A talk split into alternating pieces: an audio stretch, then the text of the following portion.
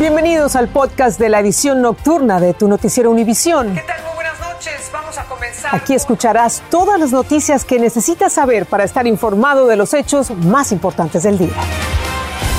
Estas son las principales noticias. Hoy martes 28 de junio. Aumenta a 51 la cifra de migrantes muertos dentro de un camión remolque sin ventilación abandonado en San Antonio. 27 son mexicanos. El vehículo pasó por un puesto de la patrulla fronteriza en Laredo y se investiga si en ese momento ya llevaba a los indocumentados. Conmovidos por la desgracia, residentes de San Antonio participan en vigilias en memoria de las víctimas, mientras familias mexicanas y centroamericanas buscan desesperadamente información sobre si entre las víctimas se encuentran sus parientes. Hablamos con una mujer en México que perdió a su hijo y a su esposo hace dos décadas en una tragedia similar a la de San Antonio. Comienza la edición nocturna. Este es Noticiero Univisión Edición Nocturna con Patricia Yañot, León Krause y desde San Antonio, Ilia Calderón.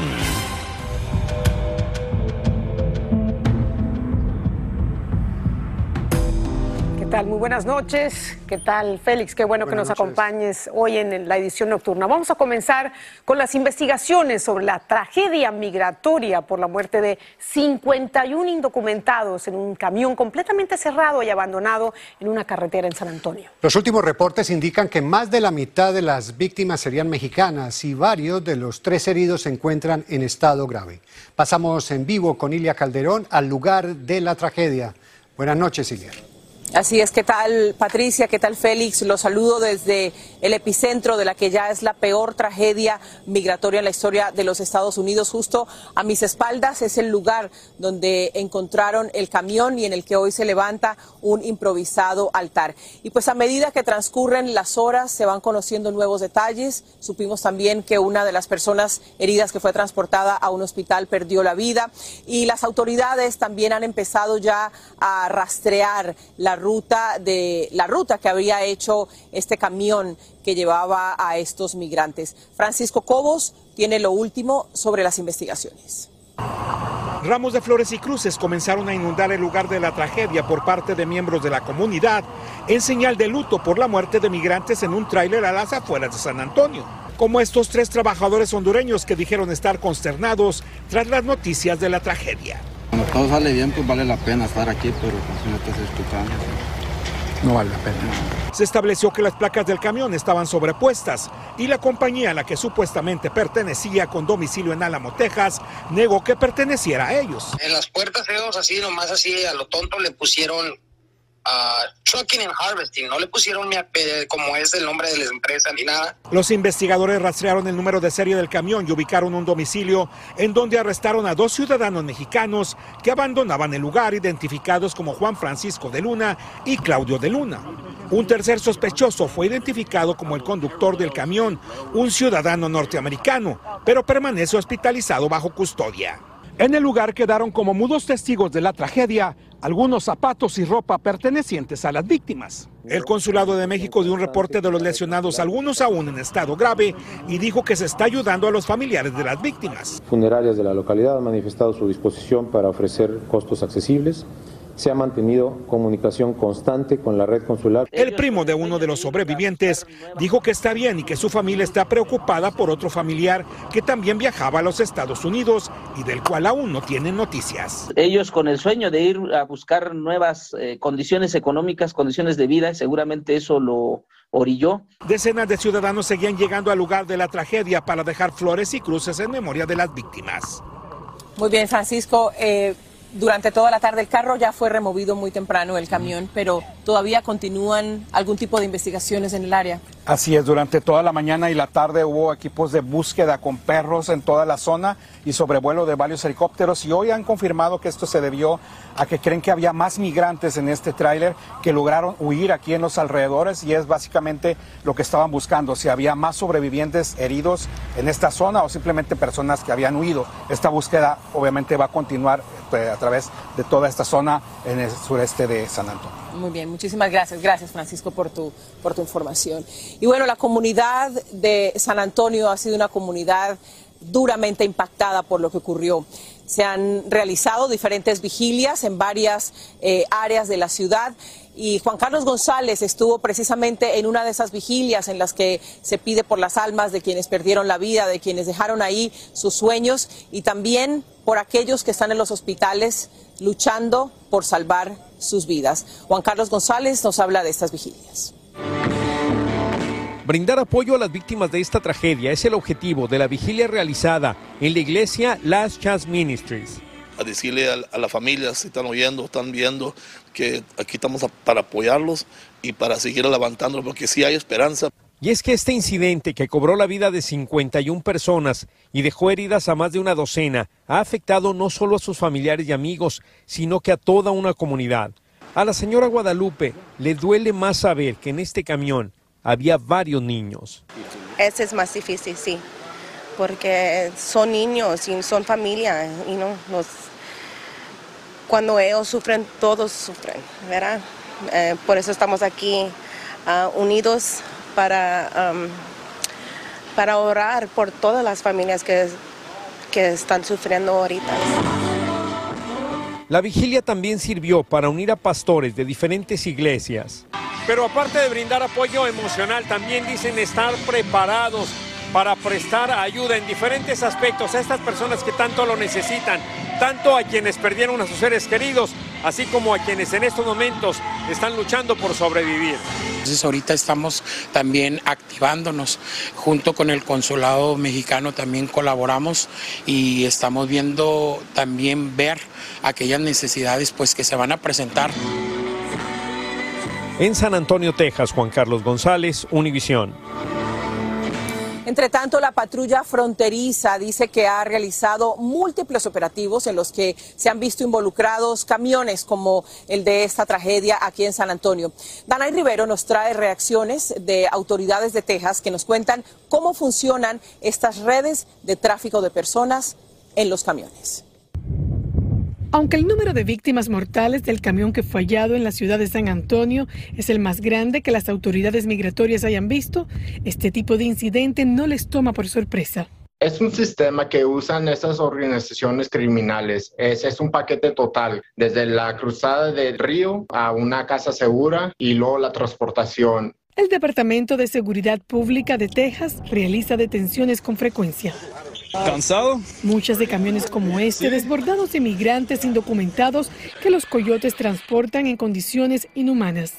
Avisan a la policía que está pasando otro tipo de emergencia, un carro que se está encendiendo en la carretera o que miraron un policía en peligro. Usan estos tipos de tácticas para hacer distracciones y para ellos poder mover a los indocumentados o mover las drogas son criminales experimentados a los que según las autoridades solo les interesa transportar mercancía, ya sea humana o material, por tal de cobrar.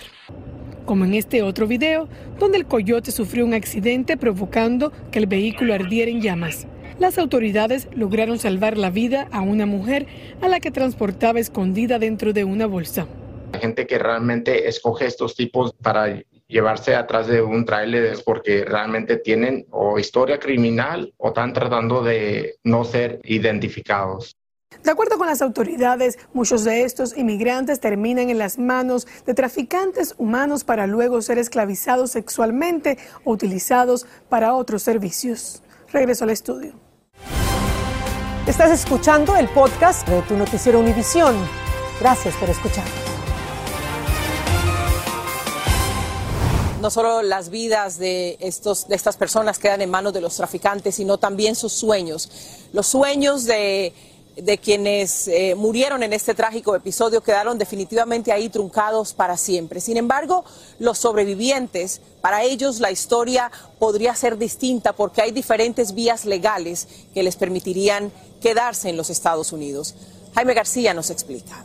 Reginaldo Chávez llegó este mediodía a las puertas del Consulado de Guatemala en Los Ángeles, buscando información sobre la identidad de las víctimas del trágico tráiler de Texas. Porque allá en Sololá, donde somos originarios, se especula que venían dos de Nahualá. En la ciudad de Los Ángeles, donde reside la mayor cantidad de mexicanos y guatemaltecos fuera de sus países, la trágica noticia provoca incertidumbre. Es muy triste porque todos venimos por buscar este Hasta ahora los consulados de México y Guatemala en Los Ángeles no han revelado si hay residentes en esta ciudad que se hayan acercado a ellos buscando información para determinar si alguno de sus familiares o amigos viajaban en el tráiler de la tragedia en Texas. Las autoridades más importantes ahorita son los consulados y embajadas en San Antonio que están sometiendo estos trámites para una visa humanitaria. Los familiares ya fueron ah, comunicados allá en el país natal que sus familiares se encuentran en los hospitales. El abogado Alex Galvez ha dado asistencia a inmigrantes que sobrevivieron desgracias similares a la que ahora se registra en Texas. Pueden aplicar por asilo, cancelación. También más importante es la visa O. Él dice que los sobrevivientes ahora son testigos de un crimen y recibirán protección bajo las leyes de los Estados Unidos. Estos individuos fueron víctimas de un delito grave, tráfico humano, y también los dejaron ahí abandonados. Puede ser también atento de homicidio. Son muchos de estos víctimas en el pasado han podido aplicar y calificar para la visa U, que después resulta en la residencia permanente. En Los Ángeles, Jaime García, Univisión. Hace poco más de 19 años, en mayo del 2003, en el condado Victoria, aquí en Texas, también fueron encontradas 70 personas encerradas en un camión sin agua y casi sin aire. 20 personas murieron en ese terrible episodio. Alejandro Madrigal habló con una madre que perdió a su hijo y también a su ex esposo. La desesperación que viven muchas familias de saber quiénes son las personas que murieron asfixiadas dentro de este tráiler abandonado en San Antonio, Texas. Ya lo vivió Carolina Acuña hace 19 años. Quiera o no, lo volví a vivir. Y, y sí, sí es triste, pero la vida sigue y vida solo hay una, hay que echarle para adelante. En 2003, su hijo Marco Antonio, de solo cinco años, murió en los brazos de su padre junto con 17 migrantes más que viajaban en un tráiler que fue abandonado en Victoria, Texas, con decenas de personas asesinadas. Así lo narró Carolina a Jorge Ramos. Quería suplicar que alguien me diera vida a mi hijo. Nadie me daba respuesta, pero era Marco. Recibe a mi hijo, Señor. Lo único que conserva son estas fotografías de Marco meses antes de partir. Hoy tiene dos hijos, Ángel y Pepe, de 15 y 16 años. Dice que a Marco se lo imagina siendo tan buen estudiante como sus hermanos. Qué hermosos hijos Dios me dio. Se llevó a uno, pero tengo dos. Dos hermosos hijos y, veo a Marco en ellos. La familia Montes Acuña atiende en este gran negocio de materiales de construcción. Tanto la señora Carolina como su hijo pequeño, Pepe, consideran que trabajando duro en este país se puede salir adelante. Carolina se casó y no quería revivir el dolor de su pérdida. Dice que su familia le ayuda a superarlo y cree que es el momento de cerrar un círculo para sanar. Y aceptó recibir a Univisión, como lo hizo hace 19 años. No se supera. Aprendí a vivir porque tengo dos hijos y, me dediqué a ellos, busqué consuelo en ellos, apoyo en ellos, en mi esposo, pero no, no, no, no se supera, no se olvida. Marco sigue en mi corazón, lo amo.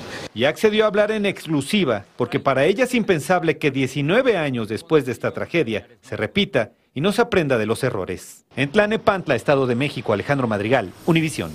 El dolor de esas familias es, es incalculable.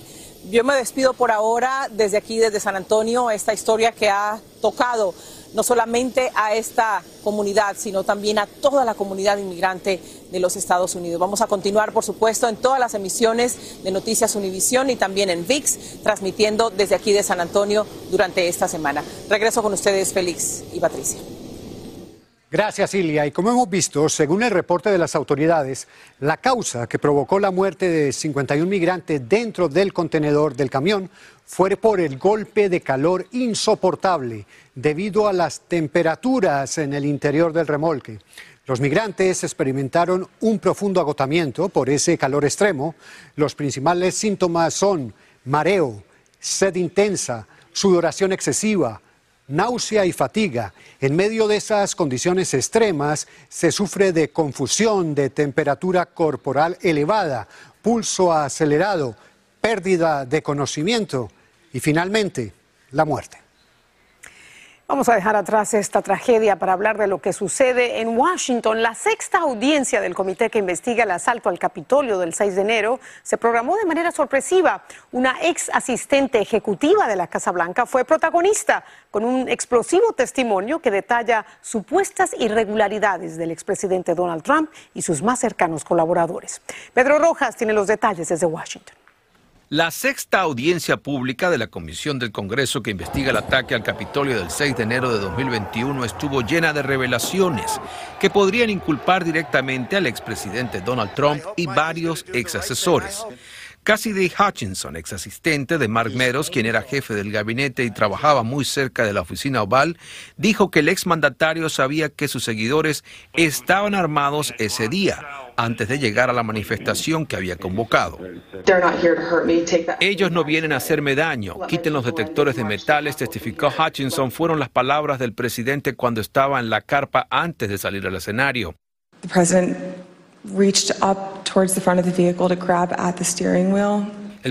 trató de tomar el volante y el señor Engel le agarró el brazo y le dijo, por favor, suéltelo porque vamos a la oficina oval y no al Capitolio. En ese momento, Trump usó la mano que tenía libre y trató de tomar la clavícula del chofer, reveló Hutchinson. Al respecto, el expresidente Trump dijo en las redes sociales, apenas sé quién es esta persona, Cassidy Hutchinson.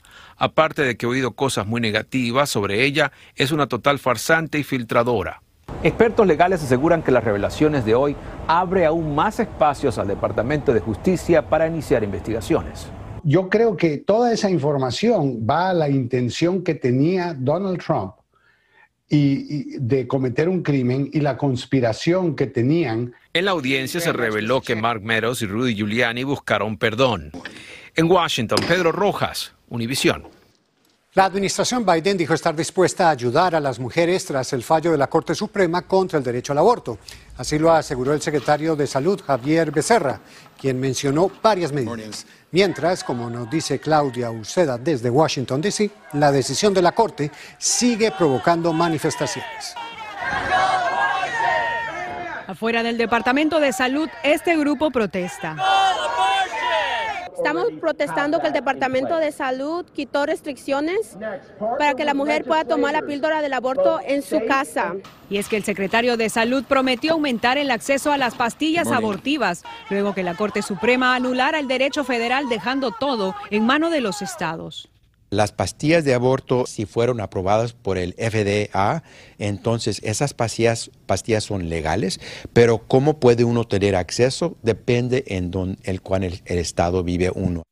El secretario dijo que todas las opciones están sobre la mesa para ayudar a mujeres a tener acceso al aborto y ordenó a las agencias de salud que aseguren que las mujeres tengan acceso al aborto con medicamentos en casos de violación, incesto o riesgo a morir. También sostuvo que muchas mujeres están protegidas bajo el programa federal Medicaid. Siguen teniendo derecho, y no importa el estado donde están, de recibir ciertos servicios de aborto. No todos, pero algunos. La decisión de la Corte Suprema abrió paso a una oleada de litigios. En Utah y Luciana se bloqueó temporalmente la entrada en vigor de leyes que prohíben el aborto. Y en al menos seis estados se aplican ya prohibiciones de aborto. Se espera que una docena de estados tomen medidas en las próximas semanas.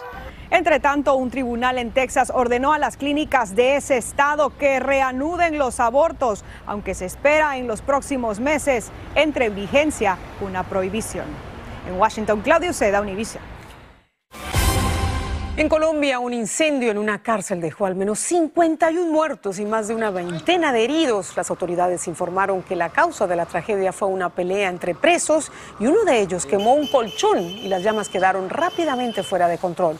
El presidente Iván Duque envió condolencias a las familias de las víctimas y pidió esclarecer lo ocurrido. En una votación realizada esta noche, la Asamblea Nacional de Ecuador rechazó la moción para destituir al presidente Guillermo Lazo. Más temprano, Lazo dijo que su gobierno no volverá por ahora a las negociaciones con el líder indígena Leonidas Isa, a quien calificó de oportunista. En Argentina, el famoso obelisco de Buenos Aires se iluminó con los colores de la bandera LGBTQ para celebrar hoy el Día Internacional del Orgullo Gay. Esta iniciativa busca promover la dignidad, la igualdad de los derechos, aumentar la visibilidad como grupo social y, por supuesto, festejar la diversidad sexual. Todo un ícono y qué lindo gesto de la ciudad de Buenos Aires. Vestido de arco iris, el obelisco, uno de los lugares más famosos y emblemáticos de Buenos Aires y muy lindo. Muy lindo. Felicidades, buenas noches, que descansen. Así termina el episodio de hoy de Tu Noticiero Univisión. Gracias por escucharnos.